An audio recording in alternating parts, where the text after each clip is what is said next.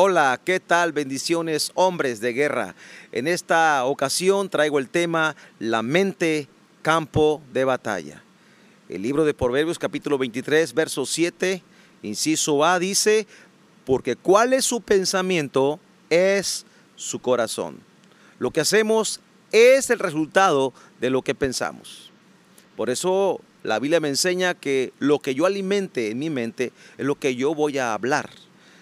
Romanos capítulo 8, verso 5 dice, porque los que viven conforme a la carne no piensan sino las cosas de la carne, pero los que viven conforme al Espíritu, en las cosas del Espíritu. La pregunta que sería bueno hacernos es, ¿en qué estamos pensando?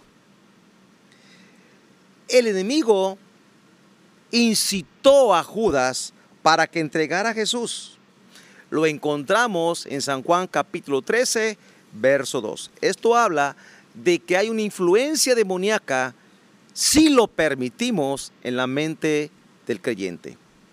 Satanás también indujo a David a hacer un censo del pueblo. Lo encontramos en 1 de Crónicas capítulo 21, verso 1. Fue Satanás quien indujo a David a hacer este censo. Quiere decir que tuvo una influencia, lo empujó, lo motivó, le metió pensamientos de hacer un censo. Cuando nuestra mente no ha sido renovada o no estamos alimentando nuestro espíritu con la palabra de Dios, somos susceptibles a ser influenciados por pensamientos de este mundo. Así es que iglesia, lo que Dios nos está hablando es que tenemos que renovar el espíritu de nuestra mente. Pues claramente dice la palabra que somos espíritu, alma y cuerpo. Por tanto, en el alma encontramos los pensamientos, las emociones, la voluntad, los gustos, pero en el alma está la mente. Y el enemigo es capaz de programar generaciones para cambiar la mentalidad y provocar una cultura en este mundo. Claro, son corrientes anticristianas. Por eso hoy día, más, hoy más que nunca, es tan importante promover y predicar el Evangelio para que la mente de la humanidad sea transformada. Cuando yo me convierto a Jesús, inicia un proceso de santificación en mi vida y mi mente es renovada. Ahora yo tengo la mente de Cristo. Cuando David fue al campo donde estaban sus hermanos y se encontró a un gigante llamado Goliat, este Goliat cada mañana por 40 días había trabajado en la mentalidad de los israelitas. Los amenazaba diciendo blasfemias contra Dios y los tenía atemorizados. Había trabajado con su mente. Hoy día hay personas atemorizadas por los pensamientos y por los dardos que el enemigo ha enviado a sus mentes.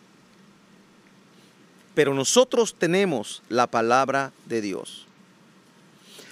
Alguien dijo, Tú no puedes evitar que los pájaros vuelen sobre tu cabeza en el cielo, pero puedes evitar que estos hagan nido en tu cabeza. Nosotros podemos rechazar los pensamientos que el enemigo lanza contra nosotros.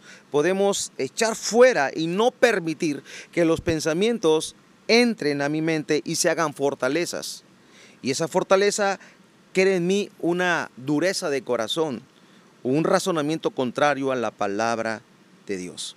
Por eso, las experiencias pasadas, lo que hemos leído, lo que hemos estudiado, las películas, lo que hemos visto en la televisión, en las redes sociales, todo eso va formando un criterio en nuestra mente. Y en algunas ocasiones, fortalezas contrarias a la palabra de Dios. Satanás es un mentiroso. Él no puede leer mis pensamientos pero sí puede influenciar mi mente si yo lo permito. Por eso yo quiero orar en esta hora para pedir al Señor que renueve tu mente. Romanos capítulo 12, verso 2 dice, no se conformen a este siglo, sino transfórmense por medio de la renovación de su entendimiento. Renovación. Eso es lo que necesitamos, ser renovados en nuestra manera de pensar. Porque ahora en Cristo tenemos la mente de Él. Así es que yo quiero orar y le voy a pedir al Señor que renueve nuestra mente.